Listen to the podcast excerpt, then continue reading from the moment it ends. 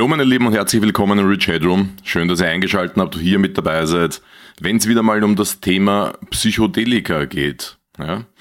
Psychedelika, puh, Magic Mushrooms, Ecstasy, MDMA und so weiter und so weiter. Viele Dinge, die natürlich illegal sind und äh, einen schlechten Ruf haben, als Partydroge gelten und dergleichen. Aber ich habe schon in einer Folge, als ich mit Sascha Renner gemeinsam einen Podcast gemacht habe, Sascha Renner führt den YouTube-Kanal Set und Setting, kannst du mal reinschauen. Wir haben in diesem Podcast darüber gesprochen, was Psychedelika noch liefern können. Wie können Psychedelika oder die Wirkstoffsubstanzen aus Psychedelika den Menschen helfen? Das heißt insbesondere auf einer psychologischen Ebene. Das heißt, die Wirkstoffe und Substanzen beispielsweise aus Magic Mushrooms, Psilocybin oder MDMA, Ketamin und so weiter, sind mittlerweile in vielen Studien bestätigt, dass sie psychologisch unterstützen können. Das heißt, bei Depressionen, bei äh, psychologischen Erkrankungen und dergleichen, bitte Leute, nagelt's mich nicht fest, ich bin kein Psychiater, ich bin kein Psychologe, ich versuche hier als für euch zusammenzufassen, können, die, können diese Substanzen unterstützen in einer Therapie. Okay, also richtig gehört. Nochmal zusammengefasst, die Wirkstoffe aus Magic Mushrooms und aus anderen ähm, psychedelischen Substanzen oder, oder Produkten können bei der Therapie von psychischen Erkrankungen helfen. Okay?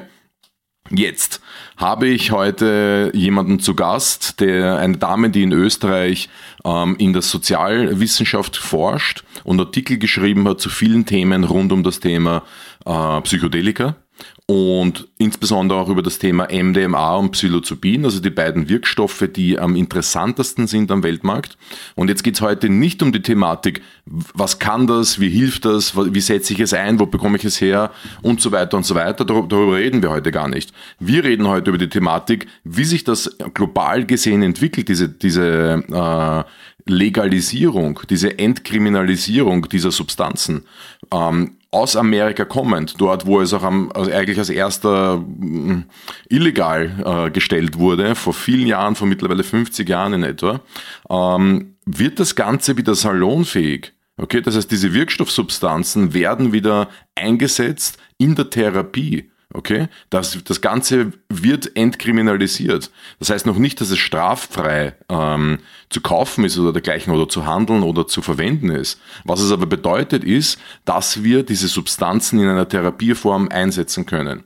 Verschiedene Bundesstaaten agieren da divers mit ihren rechtlichen Reglement, so wie immer. Ja, haben wir in Österreich nicht anders. Wien macht was anderes als Niederösterreich äh, auf, auf, ähm, auf Bundeslandebene und so weiter. Wie das aber genau sich jetzt entwickelt, wie diese Substanzen äh, legal erhältlich werden, wie sie medizinisch eingesetzt werden können, wie die Zukunft ausschaut des nicht medizinischen Einsatzes, quasi unter Anführungszeichen in der Selbsttherapie. Okay? Weg von der Partydroge hin zum bewussten Einsatz der Substanzen wie Psilocybin, Magic Mushrooms, äh, MDMA, Ketamin und so weiter, um die, das Bewusstsein zu erweitern, die Persönlichkeit zu, zu, zu besser kennenzulernen, ins Unterbewusstsein zu kommen, sich zu entwickeln. Okay? Das ist der Sinn dahinter. Und natürlich gibt es hier auch eine soziologische Entwicklung, eine, so, eine sozialwissenschaftliche Entwicklung. Und diese Fragen, die, die möchte ich mit äh, meinem heutigen Gast, mit Frau Dr. Claudia Schwarz-Plaschk besprechen. Sie hat sich auf dieses Thema fokussiert, hat in den letzten Jahren sehr viel Zeit dort investiert, sehr viele Artikel geschrieben, war zwei Jahre, um das zu studieren in Amerika, Leute. Hat sich dort zwei Jahre lang auf einer Universität in einem Bundesstaat mit der Thematik beschäftigt und geschaut, was kommt da jetzt raus? Was passiert da jetzt global, wenn diese Sachen legalisiert und entkriminalisiert werden? super spannend für mich, sage ich ganz ehrlich, weil ich mich mit dem Thema schon lange beschäftige und auch meine Erfahrungen da gemacht habe und glaube, dass das tatsächlich in einem medizinischen, in einem therapeutischen oder in einem gut geführten privaten Setting wirklich hilfreich sein kann, um hinter die Fassade zu schauen, psychologisch gesehen natürlich, okay?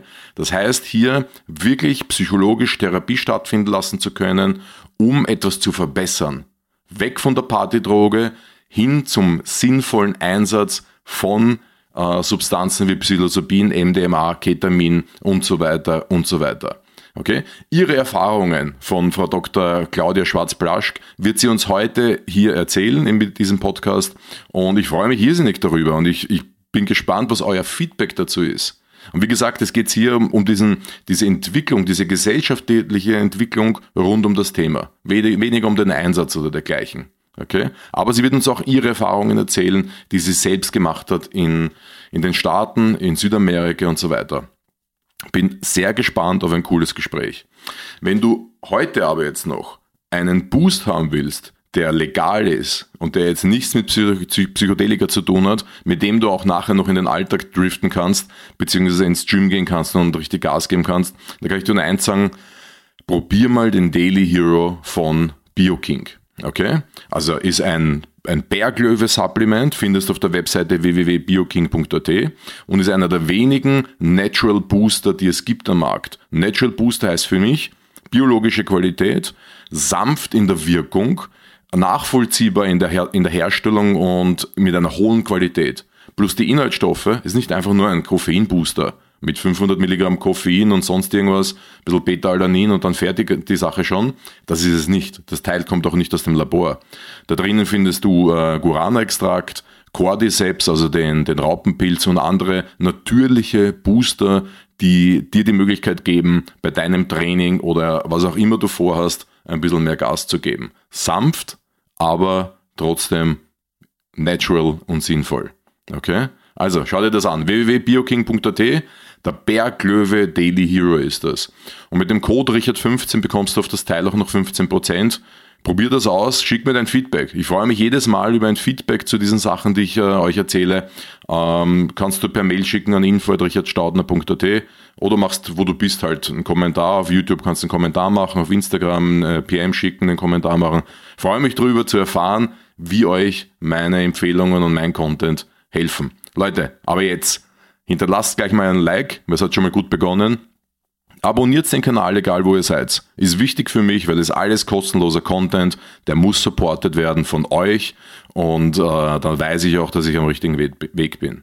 Aber ansonsten wünsche ich euch einfach noch viel Spaß bei dieser Folge mit Dr. Claudia Schwarz-Blaschk. Macht's es gut, meine Freunde. Claudia Schwarz-Blaschk, herzlich willkommen. Danke vielmals für, dein, für deine Zeit. Danke für die Einladung. Freut sehr mich gerne. sehr. Sehr, sehr gerne. Ja, es ist wieder mal ein, an der Zeit für mich gewesen, ein bisschen aus meinen normalen Performance-Themen auszubrechen hier im Rich Headroom und ein bisschen auch wieder das Thema ähm, Psychedelika mit hineinbringen. Ob wir es heute überhaupt noch so nennen dürfen, werden wir dann eh nachher noch klären. In der Recherche habe ich gesehen, dass man mittlerweile mehrere Wörter hier verwendet. Aber Claudia, du bist als Sozialwissenschaftlerin in dem Sektor. Äh, hauptsächlich aus Interesse tätig oder ähm, hat das, was ist der berufliche Bezug für dich zu Psychedelikern? Ja, also mein Forschungsinteresse liegt vor allem in dem Bereich, wie Wissenschaft und äh, Technologie sich gegenseitig mit der Gesellschaft äh, entwickeln. Mhm. Also wie hier diese Beeinflussung auch stattfindet. Und äh, medizinische Entwicklungen, äh, wie eben jetzt auch die Forschung mit den psychedelischen Substanzen, ist da mhm. ein Teil äh, von, dieser, von diesem Entwicklungsprozess für mich. Mhm. Und das Thema hat mich einfach aus, aus sehr vielen Richtungen interessieren begonnen vor einigen Jahren.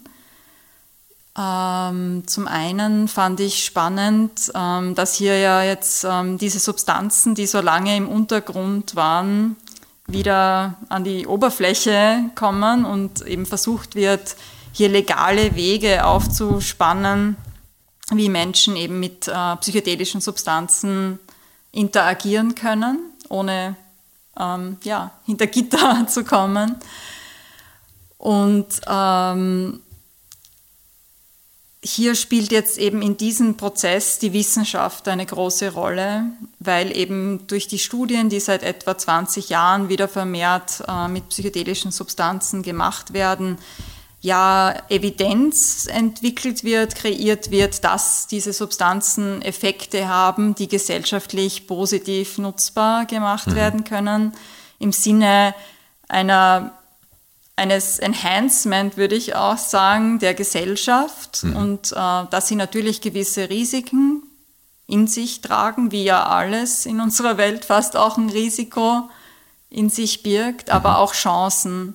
Und was mich eben interessiert, ist so die große Frage, welche Chancen stecken in diesen Substanzen, auch in unserer westlichen Gesellschaft und äh, wie können wir dieses Potenzial hier nutzbar machen in einer Art und Weise, die eben sozial verträglich ist mhm. und eben nicht äh, zu besonderen negativen ähm, ne Nebenwirkungen eben führt, jetzt nicht nur auf einer individuellen Ebene im Sinne von körperlichen Nebenwirkungen, sondern ja. eben auch gesamtgesellschaftliche Nebenwirkungen. Ja, die Gesellschaft entwickelt sich immer durch Veränderung. Und wenn jetzt auch genau. also große Veränderungen stattfinden, und es ist ja wirklich eine man kann schon sagen, eine richtig große Veränderung, die da stattfindet, dann hat das natürlich auch nahezu weltweit Auswirkungen. Und wenn ich mir jetzt allein schon anschaue, auf Netflix findet man, glaube ich, mittlerweile acht Filme oder Dokumentationen über das Thema Cannabis und die Entwicklung, die Geschichte von Cannabis und auch die Entwicklung und äh, Geschichte in Amerika und der letzten 100 Jahre. Und also äh, sind ja manche dieser, dieser Substanzen seit Jahrhunderten im, im, im Gebrauch von uns Menschen. Aber das heut, für heute habe ich mir gedacht, ich würde gerne über die Thematik sprechen, wie diese Substanzen wieder aus diesem Schattendasein herauskommen, auf einer wissenschaftlichen Ebene, also wirklich jetzt mit, ähm, sage ich mal, ähm, ja, in, der, in der Öffentlichkeit anerkannt, kann man sagen. Und habe hab da ein paar Informationen gefunden, wie beispielsweise, dass auch im US-Bundesstaat Oakland der Konsum von psilocybinhaltigen Substanzen jetzt nicht mehr strafrechtlich verfolgt wird. Weil du vorher gesagt hast, ähm, nicht mehr ins Gefängnis kommen mhm. durch den Gebrauch dieser Dinge. Und das finde ich natürlich super spannend. Es ist dort immer noch verboten, aber wenn man dann beim Konsum erwischt wird, kommt man ins Gefängnis, aber zumindest eine Geldstrafe oder man wird zu einer Therapie oder, oder psychologischer Unterstützung, sagen wir mal, verdonnert oder dergleichen. Ja, also in Oakland, also in der Stadt Oakland in den USA ist es eben genau so, dass eben, es ist ein bisschen ähm, speziell eben diese Veränderung im, in der Gesetzeslage, dass es eben nicht eben bedeutet, dass die Substanzen legal sind. Mhm. Aber was beschlossen wurde, ist, dass die Stadt keine Ressourcen aufwendet, um die Nutzer von psychedelischen Pflanzen, mhm. also es geht auch wirklich nur um die pflanzlichen Substanzen, ja. äh, zu verfolgen. Also LSD ist weiterhin und auch unter Strafe. Ja, also verboten. auch prinzipiell äh, kann man auch äh, man ist noch immer eigentlich im illegalen Bereich. Selbst wenn ja. man jetzt äh, psychoaktive Pilze, die mhm. eben Psilocybin, diesen Wirkstoff haben, nutzt oder mhm. anbaut, ist man eigentlich nicht voll, man ist nicht hundertprozentig legal. Mhm. Aber die Stadt hat beschlossen, es wird jetzt niemand von den äh, von der Polizei wird jetzt hergehen ja. und aktiv äh, jetzt äh, ja, versuchen, jemanden zu finden, der diese Substanzen in dieser pflanzlichen Form oder Pilzform nutzt. Mhm. Das heißt aber, wenn irgendjemand jetzt ähm, eben diese Pilze zum Beispiel nutzt und macht irgendeinen Blödsinn, mhm. äh, das auffällt in der Öffentlichkeit, und die Polizei wird darauf aufmerksam mhm. gemacht, hat die Polizei natürlich weiterhin die Verpflichtung, das Recht, äh, hier einzuschreiten. Okay, und, aber wenn jetzt eine Straftat begangen wird unter den Einfluss zum Beispiel von einem Bild, hat das dann eine andere Auswirkung oder wird hier immer nur die Straftat äh, be, bemessen jetzt vom Gericht? Oder ist das jetzt unter der Einwirkung von Psilocybin ein größeres Problem?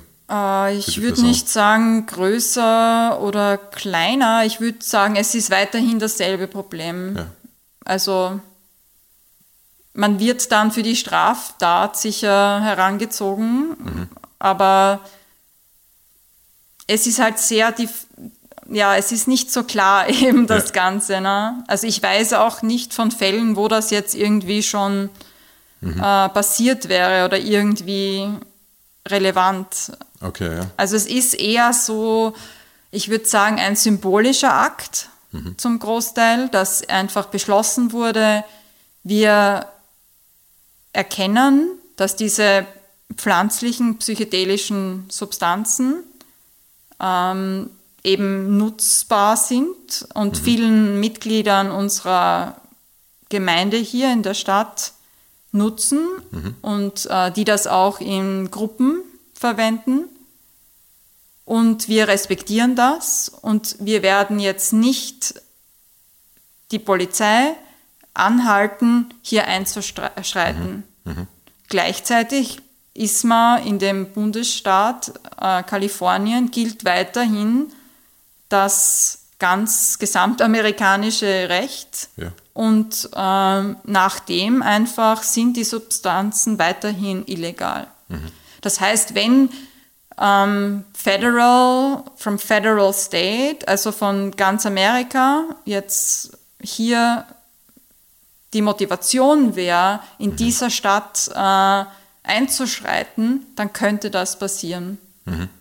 Aber es ist auch insgesamt gar nicht so einfach jetzt auch für, die, für, die, für eine Regierung, wenn man jetzt sagt, ähm, eigentlich sind diese Substanzen verboten, aber wir fangen jetzt an, die zu, zu studieren, weil vielleicht äh, haben die einen Sinn und dann sind sie nicht mehr verboten. Mhm. Wie, wie, wo, wo, sind da, wo liegen da die Schwierigkeiten für eine Regierung, etwas derartig zu entkriminalisieren oder, oder sogar zu einer, etwas, was verboten war, zu einer in ein positives Licht zu, rücken, äh, Licht zu rücken und dann zur Medizin zu machen. Ja, es ist ein ganz ein spannender Prozess eben. Äh, genau, wie kann man eben etwas, das äh, stigmatisiert wurde als Droge, als böse Droge, mhm. äh, überführen gesellschaftlich in etwas, das als legitime Medizin anerkannt wird. Und ähm, dieser Prozess ist ein sehr langwieriger gesellschaftlicher Prozess. Mhm. Ähm, ganz konkret heißt das jetzt im Fall der Studien, die gerade gemacht werden mit den psychedelischen Substanzen. Beispiel ähm, MDMA, mhm. der, der Stoff, der üblicherweise auch in Ecstasy, dieser Partydroge, irgendwie auch dabei ist oder ein Hauptbestandteil. Aber eben dieser reine Stoff MDMA, mhm. der eben derzeit beforscht wird äh, im Hinblick auf die Möglichkeiten für die Behandlung von posttraumatischen Belastungsstörungen. Mhm. Und in diesen Studien, die eben gerade am weitesten fortgeschritten sind in Amerika, hier rechnet man damit, dass wahrscheinlich nächstes oder übernächstes Jahr ähm, klar sein wird, ja, höchstwahrscheinlich gibt es hier einen positiven Effekt. Ja. Und äh, die Substanz in Kombination mit Psychotherapie kann wirklich oder wirkt wirklich äh, in, den, in vielen Fällen sogar besser als alle anderen derzeitig akzeptierten Behandlungsformen für posttraumatische Belastungsstörungen. Ja. Wenn also die wissenschaftliche Evidenz hierfür belegt ist, mhm. dann wird äh, die Behörde in Amerika, die eben für die äh, Zulassung von Medikamenten äh, zuständig ist, die FDA, sagen, okay, das kann auf den Markt gebracht werden. Mhm. Gleichzeitig bedeutet das dann, dass die Drug Enforcement Agency, Mhm. Also diese Behörde, die für eben die Drogenkontrolle zuständig Kennt man aus den Serien, die DEA. Genau, aus Breaking Bad aus Breaking so. Bad ja. zum Beispiel. Genau, die Cops von der DEA. Ja. Ähm, genau, die DEA ist dann angehalten, mhm. äh, diese, diese Substanz, eben MDMA in dem Fall, ähm, zu reklassifizieren. Mhm. Es gibt ja diese Substanzklassifikation mhm. in Amerika sowie in anderen Ländern. Das ist eben ausgegangen äh, stark eben von Amerika 1970, als dort eben diese Gesetze gemacht wurden. Und dann hat sich das eben über die ganze Welt verbreitet, ähm, über die UN, ähm, wo dieses ähm, Klassensystem der Substanzen etabliert wurde und eben die psychedelischen Substanzen wie viele andere Substanzen mhm in diese härteste, sagen wir mal, Kategorie eingeordnet wurden. Schedule 1 mhm. heißt eben, dass die Substanz ähm, keinen medizinischen Nutzen hat. Ja. Und dort sind die psychedelischen Substanzen derzeit. Aber wenn bewiesen wird, ah, hier hat diese Substanz einen medizinischen Nutzen durch diese Studien, mhm. dann kann man das ja nicht mehr aufrechterhalten. Mhm. Folglich muss die DEA dann hergehen und diese Substanz in eine andere Klasse geben, wo eben auch klar hervorgeht, oh, hier gibt es einen medizinischen Nutzen. Mhm. Hier mag zwar noch immer ein gewisses Risiko äh, für den Konsum liegen, aber wir können nicht mehr bestreiten, dass es einen medizinischen Nutzen gibt. Wo ist Alkohol in diesen Klassen? Äh, gar nicht drinnen, glaube ich. Also Weil es ist nicht, nee, wird ja, also das ist eine gute Frage, aber Alkohol wird hier nicht, äh, ähm, ja. Also durch, durch diese ganz, die, die Auswirkungen, die Alkohol ja wirklich hat, gehört es ja eigentlich in eine dieser Klassen hinein, also eins, zwei oder drei zumindest, weil äh, medizinischer Nutzen ja, keiner, naja, zur Desinfektion. Ja, das stimmt, äußerliche Anwendung genau. vielleicht. Aber ansonsten mit den ganzen Rattenschwanz an ähm, Problemen, die Alkoholkonsum mit sich bringt, jetzt so in soziologischen Familien, ja. Verkehrsunfällen und dergleichen, ist, ähm, ja, ist für mich noch immer unverständlich, dass Alkohol ist, ist halt einfach ein, eine akzeptierte Droge. Genau. Sagen wir so. Also das Wer, ändert sich halt einfach immer. Was ist gerade eine akzeptierte Droge? Ja eben, was du vorhin schon angesprochen hast, auch mit Cannabis, ne? Ja. da sieht man es ja auch schön, war eben, ist lange in Verwendung. Es gab immer wieder Phasen, auch in unserer Kultur, wo mhm. Cannabis ähm, sehr wohl verwendet wurde, auch genutzt als mhm. Nutzpflanze sowieso und in anderen Kulturen natürlich auch. Und es gibt halt immer, ja, es gibt immer Wellen mhm. äh, und es gibt immer wieder Phasen, wo gewisse Drogen wieder modern werden und akzeptiert werden, dann werden sie wieder verteufelt. Ja. Also wenn man sich das historisch einfach anschaut, dann merkt man einfach, ja, das sind einfach ganz unterschiedliche gesellschaftliche Faktoren, die hier eine Rolle spielen, wann und wo eine bestimmte Substanz akzeptiert ist oder nicht. Ich glaube, in den 50ern oder so war es, war es bei Cannabis, dass es, einmal, dass es in den Verruf kam, diese ganzen Werbungen gegen Cannabis. Ja. Dann durch die Hippie-Ära wieder einen Aufschwung. Mhm. Dann, ich glaube, Reagan hat es hat alles niedergewalzt. Nixon, ja. Oder Nixon? Uh, Reagan war dann später ah, danach, auch, okay. ähm, da war dann auch diese Say No to Drugs Kampagne ja. in den USA dann. Ja. Das war, glaube ich, die Super 80er Jahre. Ja. Gegen alles eigentlich, außer Alkohol halt. Ne? Genau. Und jetzt bei, bei, wenn man so etwas wieder ähm, mit Studien absichern möchte, in diesem Fall jetzt bei Psilocybin oder MDMA, wer finanziert das dann? Macht das dann eine Regierung oder sind das Firmen, die das machen? Ja, auch eine wirklich äh, gute Frage, weil eben am Anfang, äh, als diese Studien wieder so langsam begonnen haben, das war eben extrem schwer für die Forscher und auch Aktivistinnen, ja. die versucht haben, jetzt diese Forschung wieder zu starten, weil damals gab es, also vor so 20 Jahren, gab es einfach noch ein viel größeres Stigma gegenüber diesen Substanzen und eben folglich dadurch, dass die Substanzen eben in dieser höchsten Klasse sind, mit den stärksten mhm. Restriktionen, ähm, gab es eben auch von staatlicher Seite überhaupt keine Unterstützung. Ja. Im Gegenteil, eben es wurde von staatlicher Seite erschwert, diese mhm. Forschung zu machen, weil desto strenger die Substanz reglementiert ist, desto mehr Auflagen gibt es für die Forschung. Ja. Und ja, so müssen also noch immer ja, dieser Hürdenlauf, den die Wissenschaftler hier vollziehen müssen, um überhaupt diese Studien zu finanzieren, äh, über private Mittel. Deswegen ja. in Amerika hauptsächlich, also wirklich über Spenden und eben Philanthropen, die sich einfach hier ja, denken, wir wollen in das investieren, mhm. ähm, weil wir einfach daran glauben, dass das einen Sinn hat gesellschaftlich. Äh, so ist das Ganze eigentlich äh, wieder in die Gänge gekommen.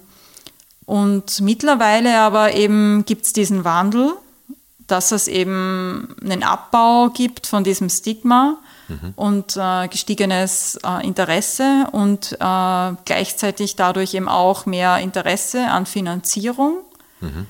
So gibt es schon langsam auch von staatlicher Seite, merke ich schon in Amerika vor allem ein bisschen Finanzierung für diese Studien. Mhm. Also nicht viel noch. Das meiste ist bei Weitem über Venture Capital und eben wirklich Investoren im Moment. Und mhm. das ist eben auch sehr spannend gerade, dass hier wirklich äh, wahnsinnig viel Investoren hereinströmen in diesen Bereich und einfach auch viele Unternehmen gegründet werden, ja. wie mit Cannabis auch, die einfach versuchen hier einen Markt zu kreieren und dann äh, eben die Substanzen mit äh, einem ganzen Package an Therapie und äh, allen möglichen äh, auf den Markt zu bringen. Oder in der, nur in der Hoffnung, auch einfach Produkte verkaufen zu können. Natürlich, also ja. Bei Cannabis ist, hat man ja. das, glaube ich, ganz gut gesehen in den letzten ja. 10, 15 Jahren. Durch diese in manchen Bundesstaaten Legalisierung und Verkauf, nicht nur im medizinischen äh, Bereich, sondern mhm. auch äh, total Legalisierung, ja. dass da ein Riesenbusiness entstanden ist. Ja, wobei ich, so wie ich es gerade sehe, würde ich da unterscheiden oder auch viele im, im Feld unterscheiden, dass es einen Unterschied gibt zu Cannabis und Psychedelika, weil einfach, so wird halt gesagt, ähm, die Psychedelika schon in gewisser Weise mehr Begleitung benötigen ja. wie Cannabis. Also das Psychedelika werden nie so eine Freizeitdroge mehr oder weniger werden, sagen halt viele oder mhm. sollten nicht werden, weil das potenzielle Gefahrenpotenzial hier ein bisschen höher gesehen wird. Also man kann jetzt nicht auf der Straße rumspazieren und, und ein bisschen Trüffel naschen oder so, also Pilze naschen auf, auf Deutsch. Genau. Das, das macht es ein bisschen schwierig, aber wir, wir, viele von uns treffen Menschen, die zu dem Zeitpunkt, wenn wir sie treffen, vollkommen unter dem Einfluss von Cannabis stehen und wir merken es nicht einmal. Ja. Weil die, die ja. Toleranz so hoch ist, genau. weil es einfach bei vielen Menschen gar nicht so wie alkoholisiert zu sein. Manche ja. Leute stehen vor uns und haben fünf Bier intus und man merkt es gar nicht. Genau. Bei Psilocybin ist es ein bisschen anders. Ne? Da würde man, wenn es ja bei einer normalen Setting-Dosis von, von, von, keine Ahnung, der, der, der, richtigen Dosierung halt, sagen wir so. Ja, also ich glaube, es ist, es ist schwierig, äh, generell immer zu sagen, die Effekte einer Substanz sind so und ja. die Effekte einer anderen Substanz sind so. Denn de facto ist es immer anders, je mhm. nach Person, je nach Umständen. Das alles spielt ja. einfach eine Rolle. Deswegen bin ich eigentlich auch, auch wenn ich sage, es gibt einen Unterschied zwischen Cannabis und Psychedelika, ja. möchte ich gleichzeitig auch sagen, dass Cannabis auch bei vielen Menschen ähm, starke Auswirkungen haben kann. Mhm. Und wenn hier auch das Umfeld und äh, eine gewisse, ja, es gibt einfach gewisse Menschen, die sehr stark auf Cannabis ansprechen und wo das auch äh, in Psychosen und, und ähnliche mhm. Zustände also kippen kann. Ist das doch eine genetische Vordisposition? Das kann ich nicht hundertprozentig sagen, weil das eben nicht mein Spezialgebiet ja. ist. Und ich glaube, da gibt es auch noch nicht so eine klare wissenschaftliche mhm. Meinung dazu. Aber es gibt sicher gewisse Vordispositionen, ob die jetzt durch gewisse traumatische Erfahrungen oder eben genetische Faktoren bedingt sind, mhm.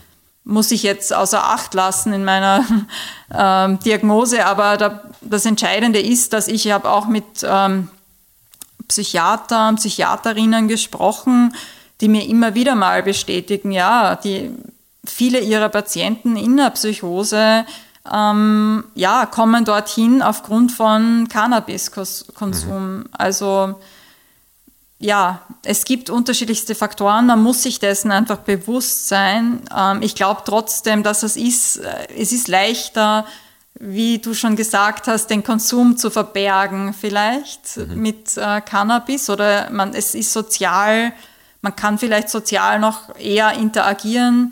Wenn man eine höhere Dosis äh, von einer psychedelischen Substanz nimmt, dann ist man oft äh, ja gehindert, äh, überhaupt ja, so zu agieren, wie man genau, würde. Normal. Ja, dann ist klar, hier ist irgendetwas anders ja. mit dieser Person und die kann sich nicht so artikulieren, zum Beispiel, wie wir es von dieser Person kennen und mhm. ja, dann ist schon klar hier. Ist, ja. Verständlich. Ich, ich glaube auch, dass die, das muss ja auch zur Persönlichkeit passen, dass auch nicht jeder jede Droge von, aus, aus der Persönlichkeit schon akzeptiert, jetzt nicht aus der physischen Verträglichkeit, sondern man sagt, okay, ich, ich suche jetzt, ich möchte jetzt einen Psilocybin-Trip haben oder dergleichen oder ich möchte diese Substanz einsetzen, weil ich glaube, ich fühle, da habe ich Bedarf, ich möchte damit herumexperimentieren oder dergleichen.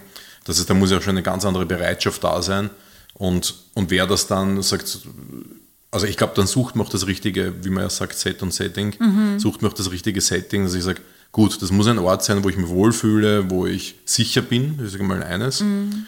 Äh, und wo, wo ich mir keine Sorgen machen muss, dass ich einen Blödsinn mache, auch währenddessen, um, das, um den wirklich freien Lauf zu lassen, um, um diese positive, um, um es wirklich zu einer positiven Erfahrung zu machen was es ja auch wirklich sein kann. Ne? Genau, und da gehört eben auch dazu, dass da eben Personen anwesend sind, ja. die auch aufpassen können. Die Tripsitter. Die Tripsitter, genau, die einfach da sind, ja. die man, denen man vertraut. Ähm, ja, die einfach wirklich äh, verlässlich einfach sind ja. auch. Das können jetzt eben in den Studien sind äh, Therapeutinnen, Therapeuten, mhm. ausgebildete Personen eben mhm. In eben Freizeitsettings, in diesen Städten zum Beispiel in Amerika, wo es jetzt eben ein bisschen dekriminalisiert ist, mhm. könnten das zum Beispiel auch Freunde sein oder Schamanen oder ja.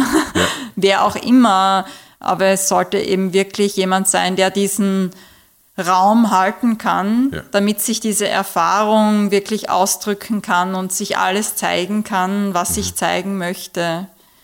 Ist, ja, ist auch ein wichtiger Aspekt, dass ich, wenn ich das zu Hause alleine mache, mir nicht Sorgen machen muss, dass meine Nachbarin klingelt oder der Postler oder, oder, oder was auch immer, sondern dass man da wirklich sich entspannen kann und dem freien Lauf lassen kann um auch dem Unterbewusstsein die Möglichkeit zu geben, überhaupt sich mal zu, zu zeigen. Natürlich, oder? ja, genau. Also es geht darum, von außen die Kontrolle sozusagen zu haben, welche Einflüsse von außen ja. kommen. Wenn die Nachbarin will man eben vielleicht nicht in der Wohnung haben zu dem Zeitpunkt, wenn sie ja. läutet. Gleichzeitig ist es auch ein Schutz auch für die Person, mhm. ähm, dass einfach auch, falls irgendwas aufkommt oder man weiß nicht, was genau passieren kann, ähm, damit auch wirklich hier die Person geschützt ist vor sich selbst mhm. natürlich, weil wenn irgendwas aufkäme, was extrem schlimm ist oder vielleicht körperliche Schmerzen können auch auftreten, mhm. die vielleicht in einem Moment unaushaltbar mhm. erscheinen mögen, dann könnte im, im schlimmsten Fall die Person denkt sich, ich kann so nicht mehr weiterleben und ja. äh, versucht sich vielleicht umzubringen. Mhm. Also, da gibt es eine nette Doku aus mhm. England dazu, auch auf Netflix oder wo immer. Ich werde das in die Shownotes verlinken, mhm. dass das, das kann sich dann jeder ansehen.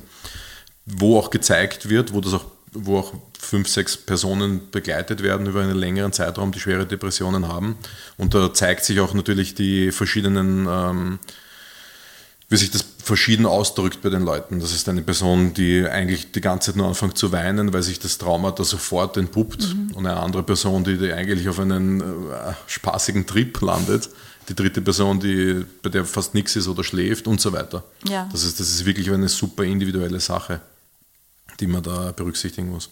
Jetzt habe ich auch äh, äh gehört, dass schon äh, also Psilocybin ist ja in Amerika schon von der FDA äh, freigegeben, oder? Ist das schon Nein. bestätigt oder ist Nein. noch nicht? Nein. Okay. Äh, die Studien laufen ebenso noch. Mhm. Und wird wahrscheinlich eben erst nach MDMA. Nachher, okay. Ja, weil okay. die Studien mit MDMA schon am längsten laufen. Mhm. Mhm. Und jetzt habe ich auch gesehen, dass sogar in Deutschland schon Studien ja. äh, gemacht werden. Und ich habe gesehen, dass eben auch hier ein Unternehmen, muss man sagen, äh, schon 450 Millionen Euro investiert hat. Mhm. Und das ist jetzt schon mittlerweile, das ist vor einem Jahr schon gewesen und die sind schon wieder am weiteren Geld sammeln, ja. weil da sieht man, wie viel Geld das kostet. Ja, es die haben im ersten Step 450 viel. Millionen Euro investiert ja. und sind noch immer nicht, sind genau. gerade mal bei der Hälfte in etwa. Ja. Das kommt einfach dazu, dass wenn diese Substanzen eben ins medizinische System ja. kommen wollen oder wenn Menschen diese Substanzen in das System bringen wollen, das natürlich mit diesem wahnsinnigen finanziellen Aufwand mhm. verbunden ist. Ne? Gleichzeitig gibt es dann halt auch Profite für die, die halt ja. diesen Aufwand betreiben. Ähm, deswegen ist hier natürlich auch eine gewisse Auslese, würde ich mal sagen, wer kann diese Substanzen ja. auf den Markt bringen. Das sind Unternehmen, Unternehmer, mhm. die bereits natürlich ähm, Geld haben, mhm. das Kapital haben und äh, auch die oder Leute kennen, die hier investieren ja. wollen und das limitiert einfach, also hier kommt einfach das ganze kapitalistische System ja. auch rein. Und äh, das Hier kommt ja dann wirklich ein Medikament auf den Markt. Genau, dann, es kommt ein Medikament auf den Markt. ist ja kein Markt. Geld zu verdienen damit. Genau, man will hier dann ja auch Geld verdienen. Ähm, und diese Hoffnungen sind halt da, dass das eben, ich meine, wir wissen, äh, die psychischen äh, Erkrankungen mhm. nehmen wahnsinnig zu in unserer westlichen Gesellschaft oder global. Ja. Depressionen vor allem, ähm, auch dramatische Belastungen. Und hier ist eben die, die starke Hoffnung, äh, dass es diesen großen Markt einfach gibt und mhm. hier psychedelische Therapien eine Lücke füllen, die vielleicht jetzt noch nicht durch existierende Therapien vollständig eben befüllt ist. Ja. Eben die Antidepressiva, die das gängigste medikamentöse Mittel für Depressionen derzeit ja sind, die sind ja einfach schon Jahrzehnte jetzt in Verwendung mhm. und äh, nutzen aber auch nur etwa einem Drittel mhm der Personen, die sie nehmen und haben natürlich auch Nebenwirkungen und dergleichen. Auch also, volkswirtschaftlich gesehen äh, ein, ein heißes Thema, wenn so wenig Menschen davon einen Nutzen haben, aber der Einsatz so groß ist. Amerika ist ja ein super, der super antidepressiver Staat. Ja, man wird da natürlich absetzen. Also wenn man keinen mhm. Nutzen hat, ähm, ja. bringt es ja nichts, dass man es nimmt. Ne? Ja, aber auch Dann, die, die volkswirtschaftliche Auswirkung auf nicht arbeiten Ach so, ja, natürlich, ja. Natürlich. Da gibt es ja. ja große Rattenschwanz an mhm. ähm, Effekten, die da dranhängen, natürlich an ja. äh, der psychischen Gesundheit der Bevölkerung. Äh, ja, das hat politische Auswirkungen. Kann man das dann irgendwie absehen, wann das in Deutschland soweit sein wird, wenn das jetzt schon tatsächlich bei, bei solchen Projekten angekommen ist? Das ist ja wirklich eine, also ich finde es ist wirklich beeindruckend, ja. dass sowas in, im deutschsprachigen Raum stattfindet. Wobei die Schweiz ja schon mhm. auch vor Jahrzehnten schon in dem Bereich ähm, Studien angestrebt hat. Die Schweiz ist ein Sonderfall ja? in Europa, ja, weil äh, damals in den 40er Jahren, in 30er, 40er Jahren ja der berühmte Chemiker Albert Hoffmann mhm. damals für Sandoz äh, ja LSD entdeckt hat. Mhm. Und ähm, deswegen ist die Schweiz hier immer ein Sonderfall gewesen und sie haben eben immer das forciert, äh, die Forschung auf dem Bereich stärker und auch die Anwendung mhm. von den psychedelischen Substanzen auch für die Psychotherapie ist in der Schweiz äh, bereits möglich, mhm. ist immer möglich gewesen mit gewissen Sondergenehmigungen können sich dort Therapeuten äh, diese Ausnahmegenehmigung. Wow, okay. Schweiz ist halt wirklich besonders auch bei Sterbehilfe ja. und Bankenwesen und alles Mögliche. Genau, also, also ist ein Ausreißer, ein positiver ja, Ausreißer ja. vielleicht in der Hinsicht, wie man es äh, sieht auch, aber ja, ich denke, dass da, also Österreich könnte definitiv was lernen von der Schweiz ähm, in dieser Hinsicht, ja. Es heißt immer, wenn man sich brav arbeitende deutschsprachige Menschen anschaut, dann ist diese Schweiz Spitzenreiter, Sache um Pünktlichkeit und Arbeitseifer und dergleichen. Aber auf der anderen Seite sind sie dann wieder so liberal, was solche Themen betrifft. Das ist eine, eine super Balance, die uns Österreichern ein bisschen fehlt, glaube ich. Mhm, ja. Das fehlt uns eindeutig. Jetzt habe ich aber auch gelesen, dass 2023 schon behördlich Lizenzvergaben stattfinden sollen für die Herstellung und, äh, ähm, und für das Angebot auch von psilocybinhaltigen Substanzen in Amerika. Das ist nächstes Jahr. Mhm. Das ist in einem halben Jahr, also jetzt weiß nicht wann, 2023, aber das kann jetzt dann tatsächlich in Amerika sehr schnell gehen, oder? Ich glaube, das bezieht sich jetzt nur auf den Bundesstaat Oregon. Ja, okay. Wo eben das ist auch ein Spezialfall in Amerika jetzt. Ähm, wenn man Amerika jetzt vergleicht mit ganz Europa, in Amerika gibt es ja eben die Bundesstaaten und die haben, die kochen so ein bisschen ihr eigenes Süppchen, äh, ist dann eben vergleichbar eben zum Beispiel mit der Schweiz ja, oder mit den Niederlanden in Europa, wo eben progressivere Drogenpolitik ja. und auch Gesundheitspolitik äh, gemacht wird. Mhm ist jetzt in Amerika eben der Bundesstaat, also Kalifornien ist da immer auch schon ein Vorreiter gewesen in Amerika und eben auch Oregon jetzt. Mhm. Und äh, Oregon ist spezifisch, weil vor zwei Jahren gab es dort eben eine Volksabstimmung und äh, die war zu der Frage, ob in Oregon ein eigenes äh, Gesundheits... Ähm, so ein eigenes Service-System geschaffen werden sollte, um Psilocybin für die Bevölkerung zur Verfügung zu stellen, mhm. in gewissen Service-Centern, mhm. äh, unter Betreuung, dass Menschen dort hingehen können und einfach äh, eine Erfahrung mit Psilocybin-Pilzen haben mhm. können, um eben für zum Beispiel eben ihre ja, Depressionen zu behandeln, aber auch für Performance-Steigerung, was auch immer, oder spirituelle Entwicklung, Persönlichkeitsentwicklung. Mhm. Also das ist überhaupt nicht spezifiziert für was. Es kann wirklich äh, jeder dort dann hingehen und äh, ja, wie ein Service einfach, ja. dass man einfach ja sich kauft, glaube ich, oder ich weiß nicht, ob es eine Finanzierung auch von staatlicher also vom der auf Bundesstaatlich Kassa auf Kassa. Vielleicht gibt es das auch. Ähm, das ist nämlich jetzt erst im Entstehen. Mhm. Also es gibt jetzt einen zweijährigen Prozess, äh, wo das alles genau äh, mit diversen Gremien besprochen wird und dann festgesetzt wird, wie das äh, auf den Markt gebracht wird. Und äh, ab nächstes Jahr eben ist es dann möglich, eben für Anbieter sich zu bewerben Ah, okay. Und so Service Center zu etablieren und mhm. eben auch dann die Pilze anzubauen und zu vermarkten. Das heißt, die Bürger haben das selber entschieden? Ja. Es mhm. ist eine Volksabstimmung gemacht worden. Und liegt es das daran, dass es dort so einen liberalen Governor gibt oder in Oregon? Ja, oder? es ist die Bevölkerung. Es ist eben äh, ähnlich wie Kalifornien, dass, ja.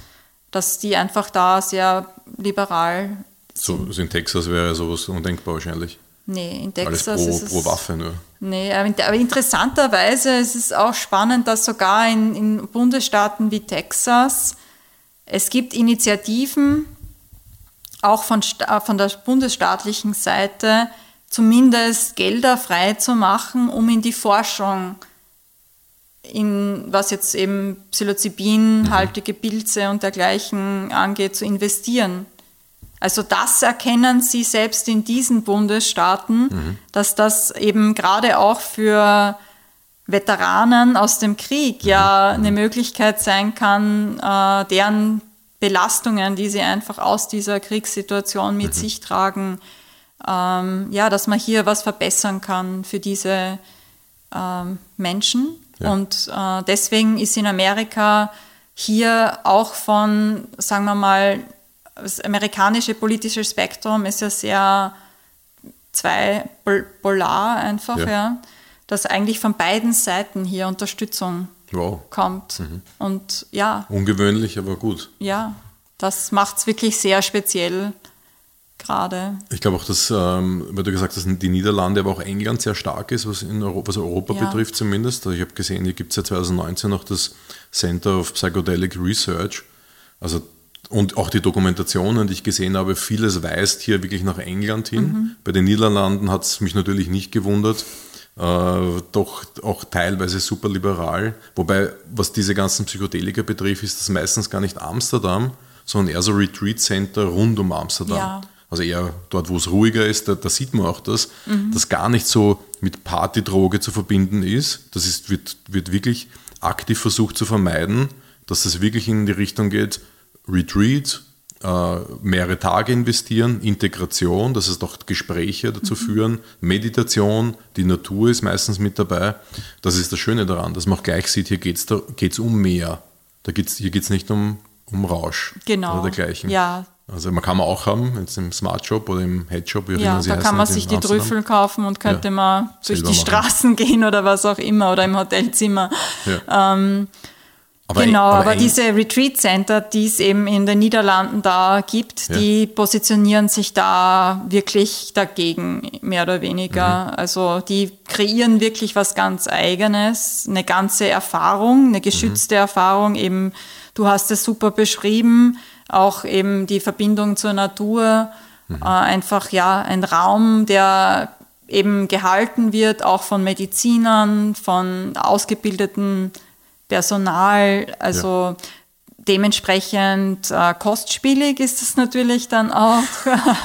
also um das, um das zu lösen, was da dahinter steckt, hinter dem Wort kostspielig, immer das angeschaut natürlich und da, da, da landet man schneller mal bei 5.000, 6.000 ja. Euro Invest für 5, 6 Tage. Ja. Also das sind, man sieht es auf den Webseiten. Es ist von der Webseite bis zum Ort, bis zu den Personen, die dort ähm, arbeiten, alles auf, auf auf hochwertig getrimmt ja. und auf, auf wirklich, äh, dass die Leute auch ihre Angst verlieren, dass es hier um, um Schindluder geht.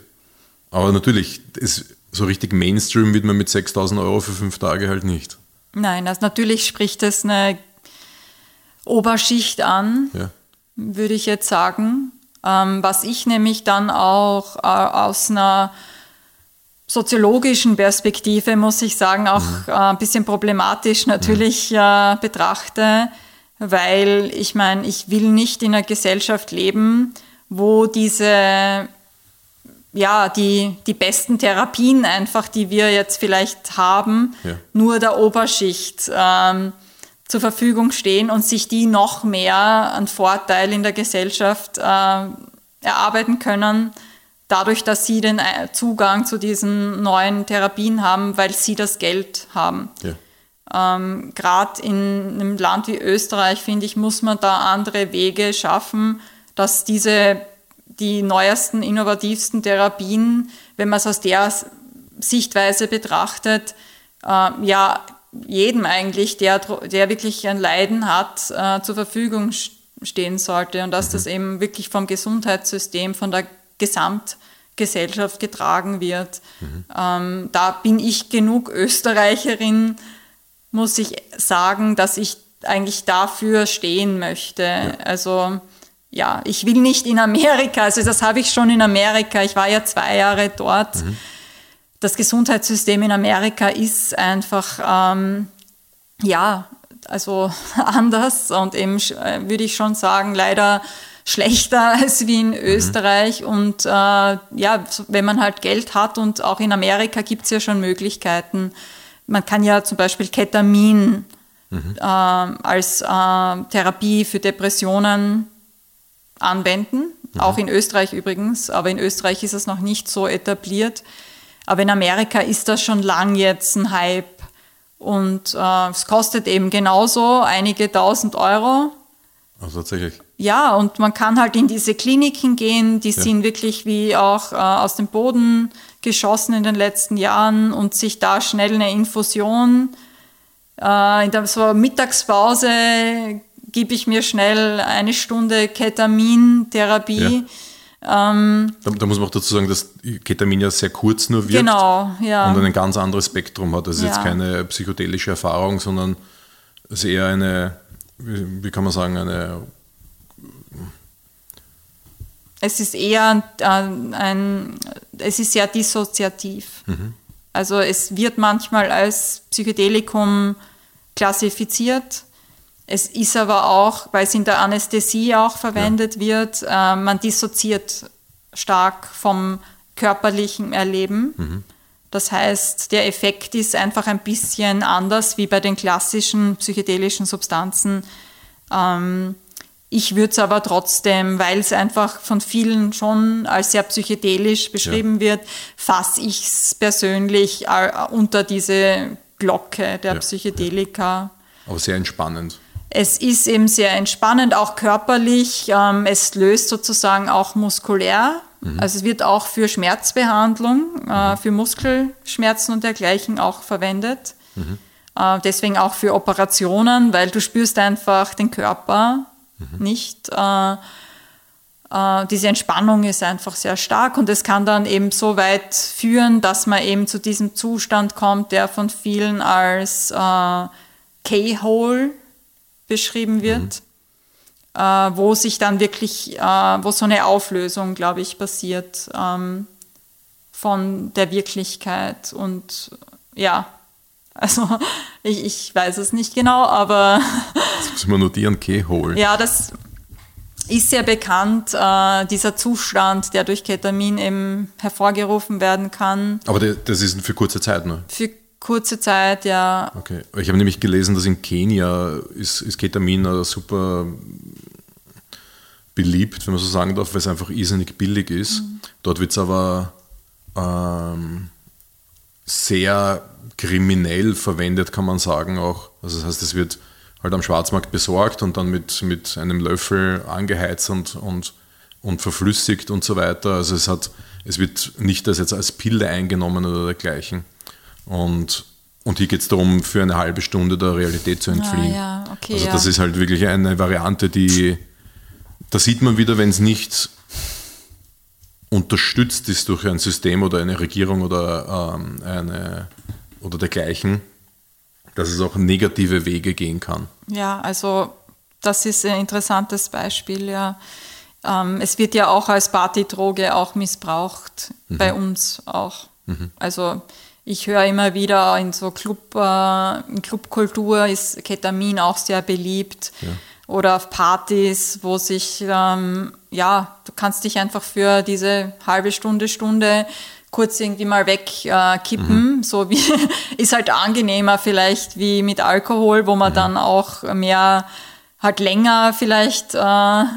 in dem Zustand ist und auch den Kater hat ja. danach, weil die ähm, also die Nachwirkung von Ketamin ist, glaube ich, man man ist noch eine Zeit lang ein bisschen so lockerer, gedämpft, mhm. aber eben man hat jetzt, glaube ich, keinen Kater mhm. Oder so. Also da vielleicht das Spektrum an Nebenwirkungen ist auch äh, angenehmer. So wird das eben viel, ähm, ja, eben missbraucht und äh, ähnlich wie da in Kenia, würde ich fast sagen. Also da unterscheidet sich Kenia nicht so von Österreich in der. Hinsicht, dass es immer gewisse ja, Gruppen gibt dann in der Gesellschaft, die dann natürlich, um äh, die Last zu mindern, äh, die auf den Schultern liegt, ähm, mhm. auf so Substanzen zurückgreifen. Und äh, gleich wie bei Alkohol ist bei Ketamin schon auch zu sagen, dass es hier um eine Gesundheitsgefährdung geht. Mhm. Ähm, Ketamin ist nachgewiesen, wirkt sich äh, sehr negativ auf die Nierentätigkeit aus mhm. und äh, der Missbrauch von Ketamin kann zu schweren Schädigungen führen und es gibt auch äh, Fälle, wo Menschen gestorben sind, dadurch ja. auch durch Ketaminmissbrauch. Also zu häufig oder zu viel? Ja, oder zu, zu häufig, zu viel. viel. Ja. Es ist wirklich ja. problematisch. Das müssen wir hier auch mit dazu sagen, natürlich, dass ähm, das, was wir hier machen, ist ein informativer Talk und wir wollen halt natürlich niemanden jetzt dazu bewegen, irgendwas auszuprobieren. Ich bin absolut dafür, dass diese Dinge, wenn das jemand probieren will, egal ob es auch hochdosiertes Cannabis ist, jetzt über, ähm, über wie sagt man, Edible? Edibles, Edibles ja. Ähm, oder dergleichen, also jetzt wirklich höher dosiert oder Ketamin oder, oder Microdosing oder Normaldosing, wurscht was es ist, das sollte begleitet werden. Das sollte immer begleitet werden, insbesondere wenn es was Neues ist. Und insbesondere, wenn man sich an Land aufhält, wo es eigentlich verboten ist oder eine andere, ähm, für was anderes eingesetzt ja. wird, wie jetzt für. Aber in Amerika eben das Beispiel mit Ketamin, habe ich genug Geld und bin ich verzweifelt genug? Äh, ja. Wird mich niemand daran hindern, dass ich von einer Klinik zur nächsten gehe und mir legal hier äh, Ketamintrips verschaffe. Ja, es wird ja. mich zwar sehr viel Geld kosten, aber niemand wird mich davon abhalten, dass ich meine Gesundheit hier ruiniere. Und es gibt es auch schon in Deutschland, jetzt hab ich, ich habe es gerade ja. nur nachgeschlagen, ähm, ein, jemand, der ähnlich, in einem ähnlichen Sektor tätig ist wie ich, auch in dieser funktionellen Medizin, Schrägstrich Performance, Optimierung oder dergleichen, ähm, das Mojo-Institut in Deutschland, ein, ein wirklich sehr schlauer Fuchs, der Gerrit Käferstein, der bietet das sogar an. Das ist in, in Zuge einer Studie, wenn, mich das, wenn ich das richtig, mich richtig erinnere, und die, also Mojo-Ketamintherapie.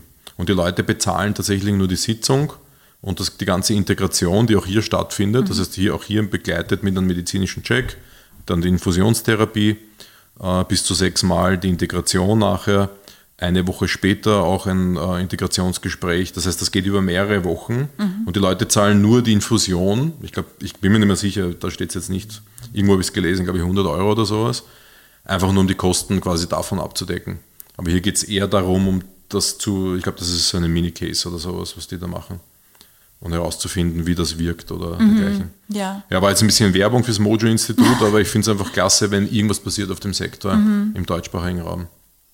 Ja, habe ich selber noch nicht probiert, aber ja. Ja, das kann man, könntest du auch in Österreich mit äh, Begleitung ja. eben von Therapeuten, die das anbieten. Mhm. Ein Psychiater muss es eben verschreiben, glaube ich, in mhm. Österreich. Und dann äh, eben, es gibt da auch äh, einige, die das bereits anbieten für Patienten. Äh, ich glaube allerdings, dass es nicht jeder, nein genau, in Österreich ist es anders wie in Amerika, weil man muss erst gewisse, gewisse andere Therapien ja, eben mit probiert haben, gell? genau, mhm. die müssen bereits sozusagen fehlgeschlagen okay. sein. Erst dann ist es legal, dass man zu Ketamin ja, greift. Muss einen Grund quasi geben ja. dafür, eine Rechtfertigung. Ich habe schon Gespräche geführt mit Psychotherapeuten, die ähm, pri privat, kann man sagen, LSD-Sitzungen abhalten weil sie so sehr davon überzeugt sind, äh, dass, diese, dass es hilfreich ist in diversen Situationen.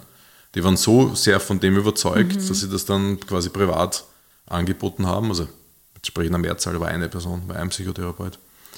Und er gesagt hat, er, er ist so sehr davon überzeugt, dass das hilfreich ist. Das ist aber schon zwei, drei Jahre her, dieses mhm. Gespräch. Das heißt, ich weiß nicht, ob es bei ihm noch immer LSD ist, ob es jetzt Psilocybin ist dass er gesagt hat, er macht das. Er macht das bei sich in der Wohnung, das dauert eine Nacht und er bereitet alles vor und dann gibt es gute Musik und am Ende was zum Essen, weil die meisten dann hungrig sind.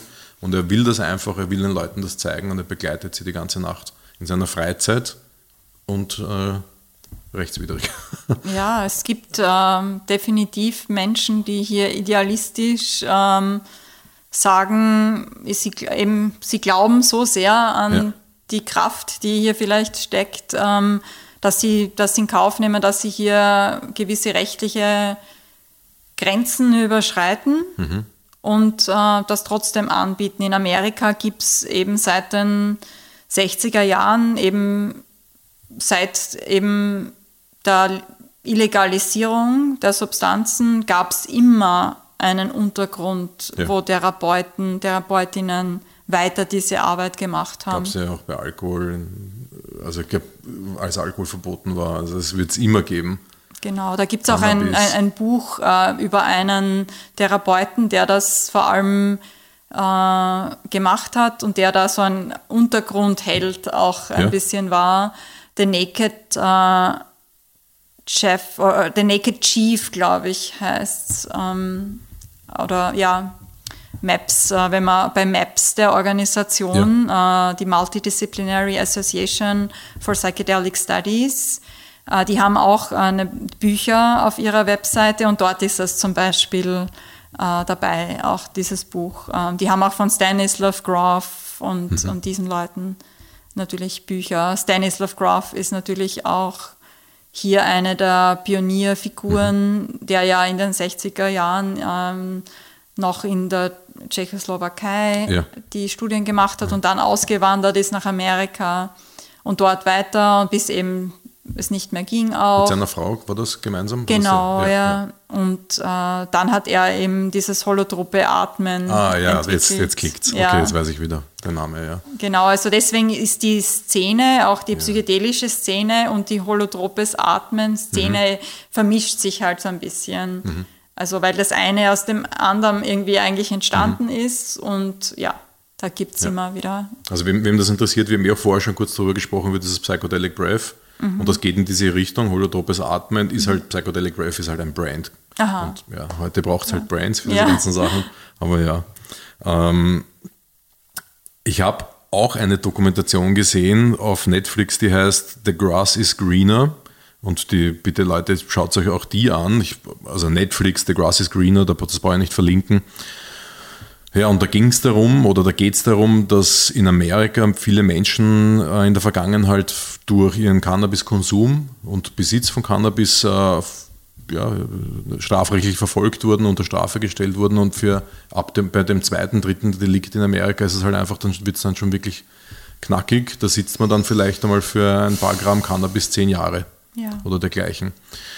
Jetzt muss man das dazu sagen und Leute nicht falsch verstehen. Ähm, das ist, das betrifft hauptsächlich eine gewisse Bevölkerungsschicht und, und auch eine, eine äh, eher schwarzafrikanischer Herkunft. Und ähm, jetzt, wo das Ganze legalisiert wird, und das wird in dieser Dokumentation angeprangert, und das, das, darüber habe ich mir davor nie Gedanken gemacht, und das finde ich großartig natürlich, wenn sowas auch ans Licht kommt, dass jetzt wirtschaftlich gesehen am meisten aber ja, Weiße profitieren wieder davon. Das heißt, die Shops, die Firmen, die Produkterzeugung, der Anbau und so weiter ist wieder von weißen Menschen dominiert. Und aber ab, die Strafen abgesessen dafür haben hauptsächlich Schwarze. Genau. Und das, das ist, ist, so, ja. Das ist leider wirklich die Ironie wieder äh, an der Sache, ne? dass mhm. ähm, genau die Schwarzen sitzen im Gefängnis, äh, die Weißen äh, profitieren, machen ja. das große Geld mit ähm, der, dem Anbau und der Vermarktung. Ähm, ich glaube, es ist ziemlich offensichtlich, dass äh, man erkennt, dass hier gewisse rassistisch-strukturelle Bedingungen am mhm. Werk sind und dass man dem eigentlich ähm, etwas entgegensetzen mhm. müsste, gesellschaftlich. Und auch diese Geschichte mit Cannabis, eben wo man das so schön sieht, äh, sehen natürlich auch viele im psychedelischen Bereich jetzt und eben deswegen diese Angst, äh, ja, hoffentlich wird das jetzt nicht gleich laufen wie bei Cannabis, ne? wo ja. wieder die weißen reichen Männer jetzt kommen und ja. uns jetzt auch das Wissen und die Substanzen wegnehmen und ähm, wir haben sozusagen die Leute aus dem Untergrund, äh, sagen, wir haben das über Jahrzehnte ähm, am Leben erhalten, dieses Wissen, diese Kultur, diese mhm. Praktiken und kaum in dem Moment, wo wir an die Oberfläche gebracht mhm. werden, kommen die und nehmen uns das weg. Ähm, eigentlich, äh, es ist eigentlich eine Art Kolonialisierungsprozess, mhm. ähm, der hier vor, vor, vorangeht. Ähm, so beschreibe ich das.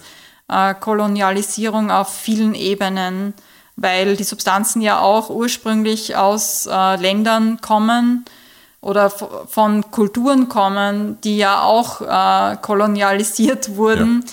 Und ähm, auch hier kommt es zu einer Ausbeutung oft ähm, der indigenen Bevölkerung und ihres Wissens. Ja. Und ähm, dasselbe Spiel haben wir jetzt eben auch mit dieser Subkultur in Amerika oder auch in Europa. Und was man hier auch sieht, ist natürlich, dass Amerika, das auch jetzt, was die Gefängnisstrukturen und so weiter betrifft, das ist ja dort eine richtige Wirtschaft. Das ist ja ganz anders strukturiert als in Europa oder in Österreich. Also wenn man das zum ersten Mal hört, dann glaubt genau. man gar nicht, dass es wahr sein kann, dass das halt wirklich Unternehmen sind. Ja, und wenn man eben weiß, dass das wirtschaftliche Strukturen genau. sind, dann weiß man auch, da sind natürlich Interessen dran geknüpft, ja. dass dieses System erhalten bleibt. Wie eine Privatklinik in Österreich. Genau. Pro, pro, pro Nase, pro Nacht gibt es genau. gewisses Geld. Wie viele Insassen können ja. wir haben?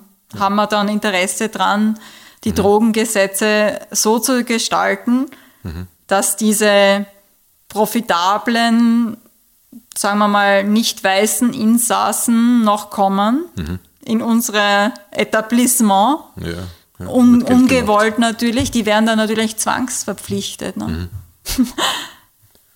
Also ist für mich, das ist einer der, der Parts, die für mich wirklich hart zu verdauen sind, wenn man sowas sieht und man, also aus dem kleinen Österreich kriegt man das ja gar nicht mit alles. Nein, Also man kann sich das nicht vorstellen, ja, dass das so anders läuft. Ja. Einfach, ja. Jetzt muss ich dich aber trotzdem zum Ende noch fragen, was sind deine persönlichen Erfahrungen? Magst du uns da was erzählen oder bleibt das die Blackbox? Nein, also ich, ich bin da schon auch ein bisschen offen, weil ich bin immer dafür, Blackboxes auch aufzumachen, Ja. weil da spannendes, spannende Dinge sich drinnen meistens ähm, befinden. Ähm, ich habe äh, während meiner Zeit auch in Amerika für die Forschung ähm, bin ich auch ähm, nach Zentral- und Südamerika geflogen in meiner Freizeit um da auch auf legalen Weg an Zeremonien teilzunehmen. Ja.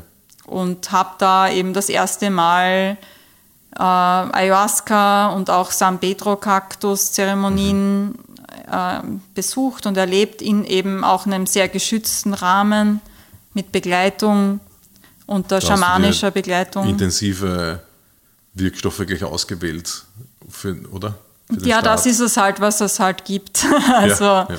das, ja. Es gibt auch äh, Pilz, äh, im Psilocybin Pilz äh, gibt es auch, die man besuchen könnte. In Mexiko und in Jamaika ist es legal. Und ähm, auch in Amerika, also in den USA, ähm, gibt es ja auch gewisse legale Möglichkeiten. Zum Beispiel war ich auch, ähm, weil ich auch ein stark spirituelles Interesse habe, war ich auch Mitglied äh, der Santo Daime Kirche. Das ist eine Ayahuasca-Kirche, ursprünglich aus Brasilien. Ähm, und die haben eben auch in anderen Ländern so Art Branches.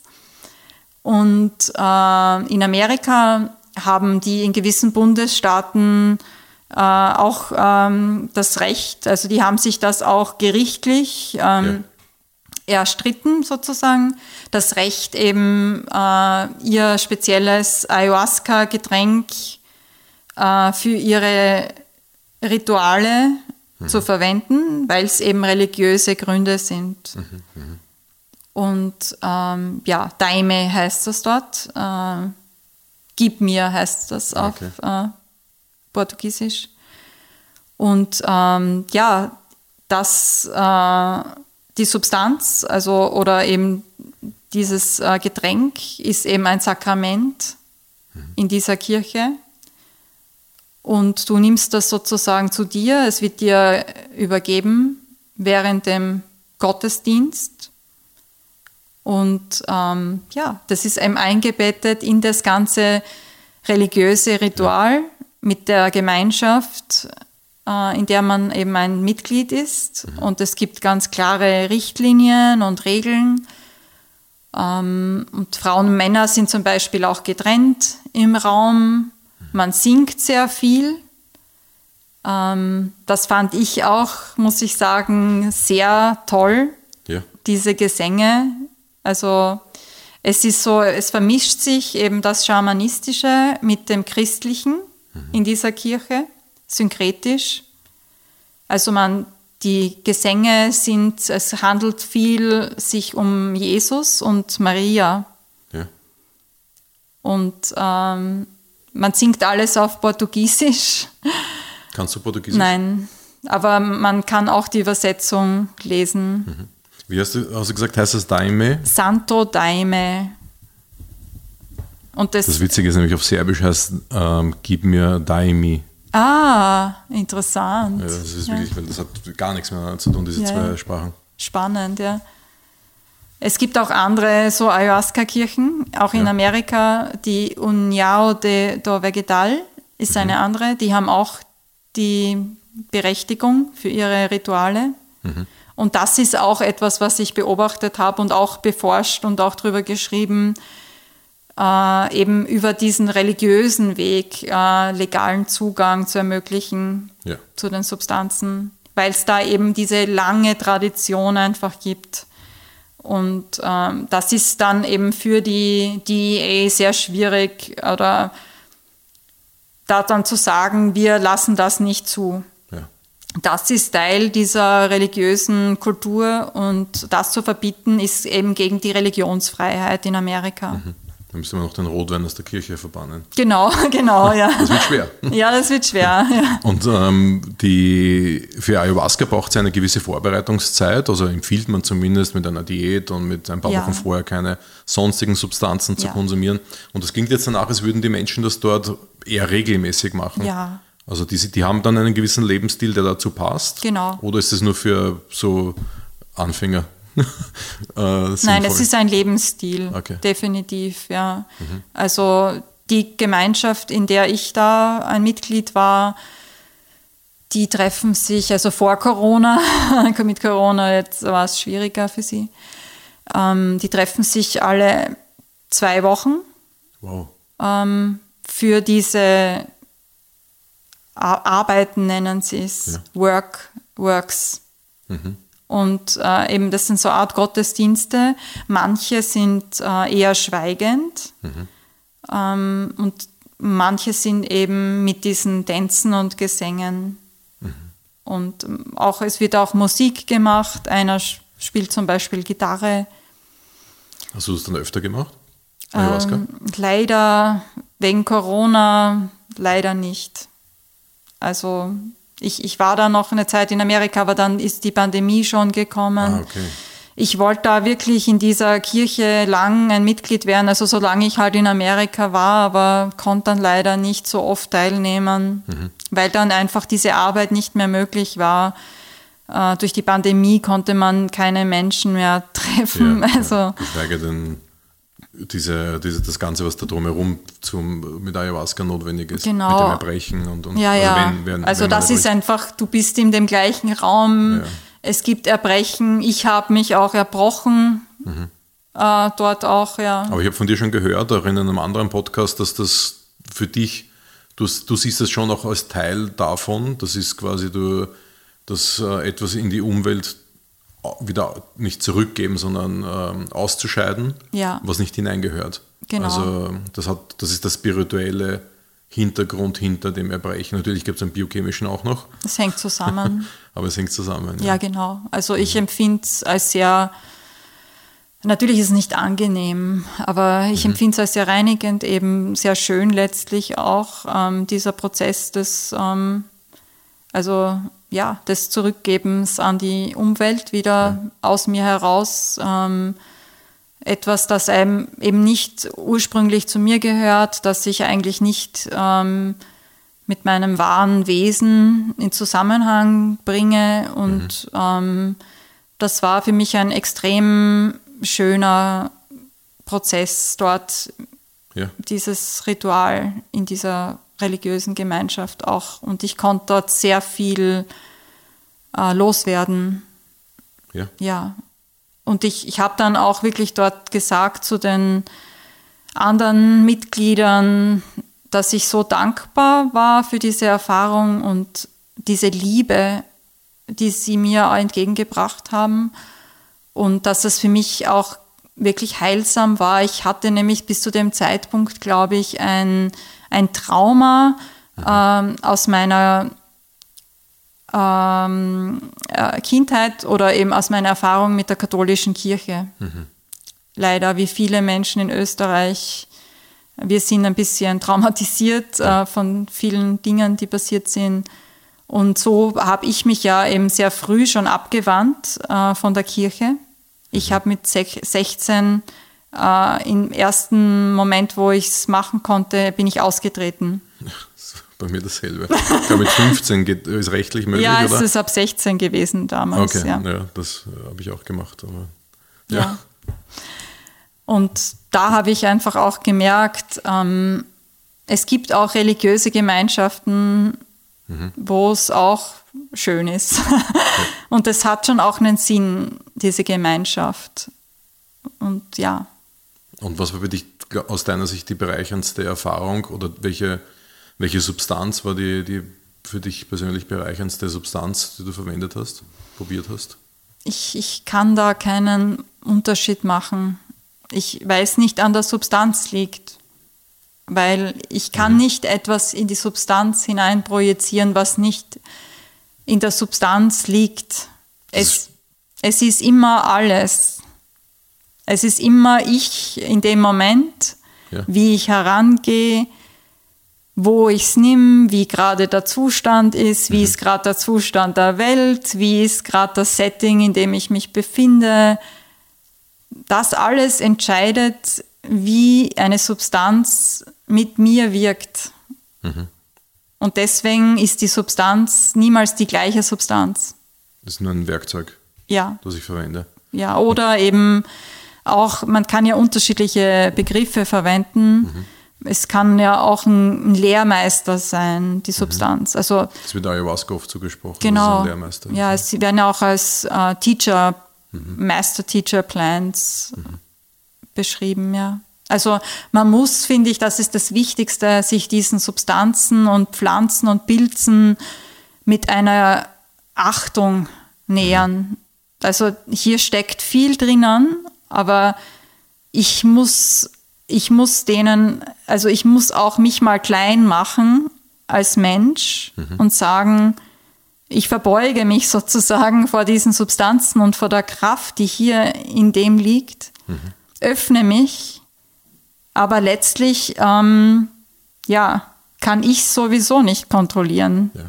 Ich, ich kann zwar ein gutes Umfeld schaffen und alles gut machen, aber ja, wer hat hier die Kontrolle, ist immer die, die ja. Frage. Ne? Also, Aber viele, also vielleicht ist es auch notwendig, diese Kontrolle eben mal aus der Hand zu geben ja. und es laufen zu lassen. Das ist ja generell ein Problem unserer Gesellschaft, ja. würde ich sagen, dass mhm. äh, wir versuchen, alles zu kontrollieren und in diesem Kontrollwahn ja, das gerät mal ja, außer Fugen, würde ich sagen, weil wir müssen realisieren, dass äh, wir sind nur Menschen. Mhm. Wir können nicht alles kontrollieren. Wir, wir stehen in Austausch mit all dem hier, mit der ganzen Natur mhm. und allem. Wir sind nicht die Herrscher, die verfügen können. Und das Gleiche ist wichtig in einer psychedelischen Erfahrung, dass man erkennt, und das ist auch Teil der Erfahrung oft, dass ich erkenne, ja, okay, mein Weltbild von wegen, ich muss alles kontrollieren, das stimmt ja eigentlich gar nicht. Das ist ja ein Irrglaube. Wer, wer hat mir das eigentlich vermittelt? Mhm. Oder so, ne? Da fängt man dann oft an, diese grundsätzlichen Glaubenssysteme auch zu hinterfragen, die man so oft ein, äh, indoktriniert bekommt ähm, von der Gesellschaft und die oft, ja, würde ich sagen, gewisse negative Folgen mit sich tragen. Mhm. Ja. Auch dieses zu erlernen, dass man nicht alles kontrollieren kann und dass es auch gar nicht notwendig ist. Genau. genau. Mal laufen lassen. Mal laufen lassen, ja. da können wir was lernen von unseren Freunden aus der Skateboard- und Surfer-Szene. Ja, haben den die den Vibe, den Flow? Ja, ja. Einfach, lass, einfach lass mal laufen. Lass es einfach mal laufen. Ist genau. nicht so schlimm. Genau. Kannst du morgen machen. Ja. Mach's morgen. Kein Avi, Wunder, dass die, die Surfer in Kalifornien ne, und, und dort ja. auch äh, eher so der Vibe und Absolut, eben auch ja. die, die Substanzen ja auch anders betrachtet werden. Ja. Man kann da natürlich auch wie Chick Send Me High der Flow dazu sagen. Das ist dann äh, das ist eine sehr wissenschaftliche Betrachtung mhm. von dem Ganzen. Wenn es einfach läuft. Und äh, das war auch ein, ja. Kennst du den Jamie Wheel, diesen Autor? Na, von was, was hat er geschrieben? Ja, ja, der schreibt auch über so Flow und eben auch Psychedelika. Ich finde, der ist so an der Schnittstelle. Ah, cool. Na, Jamie. Wheel, wie das Rad auf Englisch, glaube ich, ja.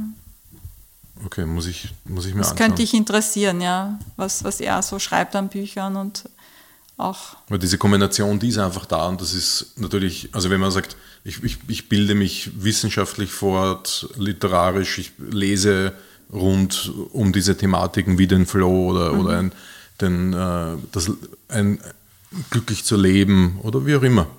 Und dann, wenn ich an einem gewissen Punkt bin, kann ich das unterstützen mit, mit Substanzen, und das auskosten und dann wieder zurückkommen und mich woanders hin weiterbilden, wenn ich von dir einen neuen Autor höre oder dergleichen. Mhm. Und so hier dieses Hin und Her zu schalten. Es gibt nicht nur eine Sache und wir sind halt, als Österreicher sehr verbohrt natürlich und sagen, okay, na, Entschuldigung bitte, also das, das geht jetzt nicht. Wir gehen diesen Weg mhm. und es gibt nur diesen einen Weg. Aber das stimmt natürlich nicht. Ja, ganz, da bin ich halt echt sehr froh, dass ich die Möglichkeit hatte, zwei ja. Jahre in Amerika zu leben.